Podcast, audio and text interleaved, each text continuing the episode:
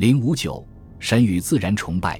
自然崇拜源于原始社会，秦汉时期内容更加广泛，概括起来有三类：一是山神崇拜，它是人类早期的一种自然崇拜，一些名山后为官方祭祀所垄断。西汉时期，更确立了以五岳为代表的山岳祭祀系统。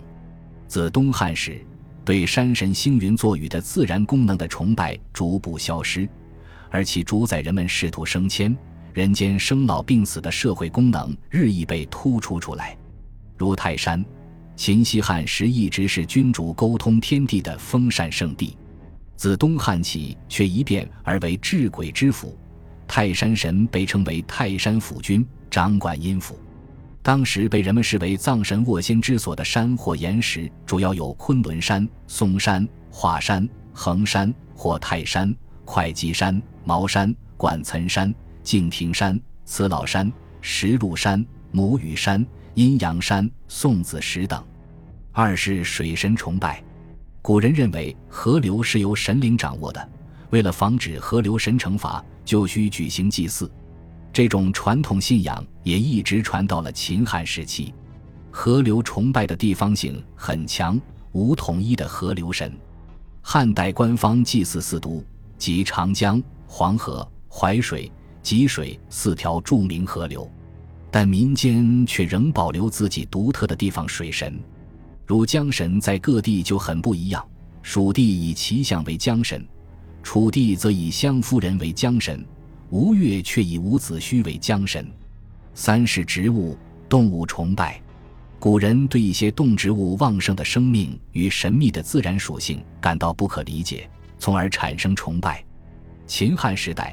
动植物崇拜开始由复合型怪物的图腾崇拜转变为具有社会职能的人化身崇拜，如西王母《山海经》上描述为其状如人，豹尾虎齿而善笑的怪异动物。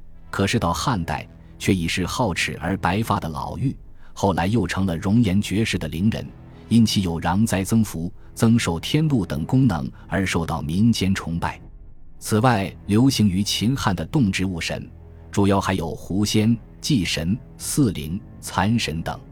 这一时期，动植物崇拜的范围十分广泛。一些树能预兆吉凶，如家和生、木莲里为吉祥之兆；树上结冰挂或树久枯而复荣，则为不祥之兆。一些树木能辟邪驱鬼，如元日人们挂桃符于门以辟邪。当时人们认为吉祥的动物有凤凰、鸾。乌龙、麒麟、雀、雉、白虎、白狼、白鹅、白兔等。此外，一些动物的变异则会给人们带来灾难。秦汉时期，人神、人鬼崇拜也很盛行。一些著名的历史人物和传说中的人物已被神化而受到人们的祭祀。这些被神化的人物主要有皇帝、蚩尤、伏羲、女娲、赤松子、尧、舜。禹、西仲、周文王、姜太公、赵武灵王、卫灵公、晋王、孙叔敖、介子推、西门豹等。此外，一些当时的官吏帝王也被神化而为民间所祭祀，他们是秦始皇、项羽、刘邦、戚夫人、张良、汉武帝等。还有一些当时民间普通人也被神化。秦汉人们对生活器具的崇拜主要有灶神崇拜。门神崇拜和茶传神崇拜，祭门神一般是在阴历年除夕，家家户户贴门神画于门。汉代门神有其具体的形象和姓氏，即申书和玉垒。在正月十五日这一天，人们先用杨枝插于左右门上，然后在杨枝所指向的地方摆上酒釜饮食、豆粥、糕，并插上筷子供其享用。灶神，其职能从西汉开始。已由掌管饮食转向掌管人的受邀祸福，后来则成为天地派驻人间的使者，负责督察人们的过失，定期向其汇报。